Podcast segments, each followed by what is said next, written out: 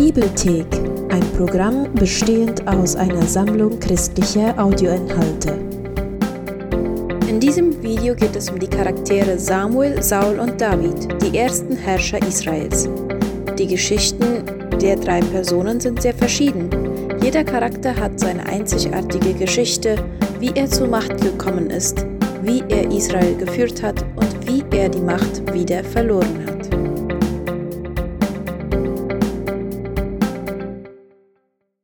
Das erste und zweite Buch Samuel. In unserer heutigen Bibel sind das zwei separate Bücher, aber diese Aufteilung lag nur daran, dass das gesamte Buch nicht auf die Länge einer Schriftrolle passte. Die Bücher wurden ursprünglich als eine zusammenhängende Geschichte verfasst. In diesem Video beschäftigen wir uns nur mit 1. Samuel. Nachdem das Volk Israel aus der Sklaverei in Ägypten befreit wurde, ging es am Berg Sinai mit Gott einen Bund ein und kam bald darauf ins verheißene Land. Dort sollte Israel Gott treu sein und die Gebote des Bundes halten. Vor dem Buch Samuel zeigte schon das Buch der Richter, wie das Volk Israel in dieser Hinsicht total versagte. Es lebte einige Zeit lang im Chaos und machte deutlich, wie sehr es weise und zuverlässige Anführer braucht. Das Buch Samuel liefert eine Antwort auf dieses Bedürfnis. Die Geschichte konzentriert sich auf drei Hauptfiguren, den Propheten Samuel, nach dem das Buch benannt ist, König Saul und zuletzt noch König David. Alle drei führten das Volk Israel weg von einer Gruppe von einzelnen Stämmen, die durch Richter geleitet wurden, hin zu einem vereinten Königreich, das von König David regiert wurde. Das Buch hat einen interessanten Aufbau, der die Geschichte dieser drei Charaktere in vier Hauptteilen miteinander verflechtet. Samuel ist Prophet und Hauptanführer im ersten Teil des Buchs, spielt aber auch im zweiten Teil eine Schlüsselrolle, in dem es hauptsächlich um Saul geht. Dieser Teil wird in zwei Abschnitten erzählt, nämlich Sauls Aufstieg zur Macht und anschließend sein Versagen, und der zweite Teil erzählt von seinem Fall und seinem tragischen Tod. Sauls Untergang passt zeitlich zu Davids glorreichem Aufstieg zur Macht. Auch Davids Geschichte wird in zwei Teilen erzählt. Am Anfang reitet er auf einer Erfolgswelle, sieht sich dann aber mit seinem eigenen Versagen und der schleichenden Selbstzerstörung seiner Familie und seinem Königreich konfrontiert. Das Buch endet mit einem Nachwort, das über die ganze Geschichte reflektiert. Also lasst uns eintauchen und sehen, wie sich alles entwickelt. Teil 1 beginnt mit dem Chaos aus dem Buch der Richter und wir lernen Hannah und ihre bewegende Geschichte kennen. Sie ist aufgrund ihrer Kinderlosigkeit tief betrübt. Durch Gottes Gnade bekommt sie dann aber doch noch einen Sohn, den sie Samuel nennt. Und in ihrer Freude singt sie dieses wunderbare Gedicht in Kapitel 2, in dem Gott sich den Überheblichen entgegenstellt und die Demütigen erhöht und in dem er trotz menschlicher Boshaftigkeit seine Ziele in der Geschichte umsetzt. Und es geht darum, wie Gott eines Tages einen gesalbten König für sein Volk ernennen wird. Hannas Gedicht steht hier am Anfang des Buchs, um die Schlüsselthemen vorzustellen, die sich durch die ganze Geschichte ziehen, so wie auch beim nächsten Punkt. Samuel wird erwachsen und entwickelt sich zu einem großen Propheten und Anführer für das Volk Israel. Zur gleichen Zeit steigen die Philister zu Israels Erzfeinden auf.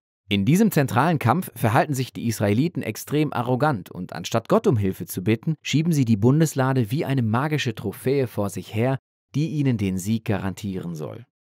Und aufgrund dieses dreisten Verhaltens lässt Gott zu, dass Israel den Kampf verlieren und die Bundeslade gestohlen wird. Und so nehmen die Philister die Bundeslade und stellen sie in den Tempel ihres Gottes Dagon. Der Gott Israels aber besiegt die Philister und Dagon nicht durch eine Armee, sondern durch Plagen. Also wollen die Philister die Bundeslade natürlich wieder loswerden und schicken sie zurück nach Israel. Der Kern dieser Geschichte ist folgender. Gott ist nicht Israels Trophäe und er lehnt den Stolz der Philister, aber auch den seines eigenen Volks entschieden ab. Israel muss demütig und gehorsam bleiben, wenn es Gottes Segen des Bundes erfahren will. Das führt uns auch schon zum nächsten Teil, in dem die Israeliten zu Samuel sagen, hey, wir wollen einen König, wie ihn die anderen Nationen auch haben. Finde uns einen. Samuel ist darüber verärgert und bespricht sich mit Gott, der ihm sagt, ja, ihre Gründe sind falsch, aber gib ihnen, was sie wollen. Und so lernen wir Saul kennen. Eine tragische Figur, die am Anfang vielversprechend ist, groß, gut aussehend und der perfekte Kandidat für einen König. Er hat aber auch dunkle Charakterzüge. Er ist unehrlich, überhaupt nicht standfest und scheint unfähig, seine eigenen Fehler zu erkennen. Und so führen genau diese Schwächen zu seinem Untergang. Am Anfang gewinnt er noch einige Kämpfe, aber seine Defizite sind so groß, dass er sich letztlich selbst disqualifiziert, indem er Gottes Gebote eklatant missachtet. Samuel konfrontiert daraufhin Saul und das Volk Israel. Er hatte sie gewarnt, dass sie nur von einem demütigen und Gott treuen König profitieren können. Andernfalls stürzt der König Israel in den Ruin. Und so informiert er Saul, dass Gott einen neuen König einsetzen wird, um ihn zu ersetzen. So beginnt Sauls Untergang, während Gott hinter den Kulissen schon den Aufstieg des neuen Königs vorbereitet. Es ist ein unbedeutender Hirtenjunge namens David, der unwahrscheinlichste Königsanwärter, den man sich vorstellen kann. Aber die berühmte Geschichte von David und Goliath zeigt, dass Gottes Wahl von David nicht auf Ansehen beruht, sondern auf seinem radikalen und demütigen Vertrauen in den Gott Israels. Bis hierher verarbeitet die Geschichte alle Themen aus Hannas Gedicht, insofern dass die stolzen Männer Saul und Goliath erniedrigt werden und der demütige David erhöht wird. Ab hier sehen wir, wie Saul langsam wahnsinnig wird und David an Macht gewinnt. David beginnt als General unter Saul zu dienen und gewinnt alle Kämpfe. Zusätzlich erlangt er auch allen Ruhm. Saul wird darauf neidisch und beginnt, David zu jagen und versucht ihn sogar zu töten.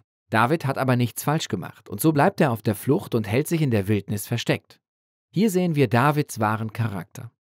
Er hat mehrmals die Möglichkeit, Saul umzubringen, aber er tut es nicht. Er vertraut, dass Gott trotz Sauls Boshaftigkeit einen König für sein Volk hervorbringen wird. Interessant ist, dass viele der Psalmen Davids zu dieser Zeit entstanden sind und sie alle die gleiche vertrauensvolle Haltung widerspiegeln. Und so endet dieser Teil des Buchs mit dem grausigen Tod Sauls, nachdem er einen Krieg gegen die Philister verloren hat. Erster Samuel enthält einige der kompliziertesten, aber auch besterzählten Geschichten, die man in der Bibel findet. Und die Charaktere Saul und David sind sehr realistisch dargestellt. Der Autor skizziert sie als Charakterstudien, sodass man sich als Leser in ihnen wiederfinden kann.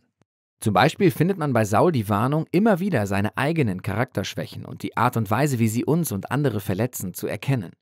Aber auch, dass wir uns Gott mit seiner Hilfe unterstellen und mit unseren Schattenseiten klarkommen müssen, damit Sauls Geschichte nicht zu unserer eigenen wird. Dagegen dient David als Beispiel für Geduld und Vertrauen in Gottes Zeitplan für unser Leben. Er rennt durch die Wildnis, immer auf der Hut vor Saul und hätte allen Grund zu denken, Gott habe ihn verlassen. Aber so denkt David nicht. Seine Geschichte zeigt, dass Gott seine Ziele trotz aller menschlichen Boshaftigkeit verwirklicht, um den Stolzen zu erniedrigen und den Demütigen zu erhöhen. Darum geht es in 1 Samuel.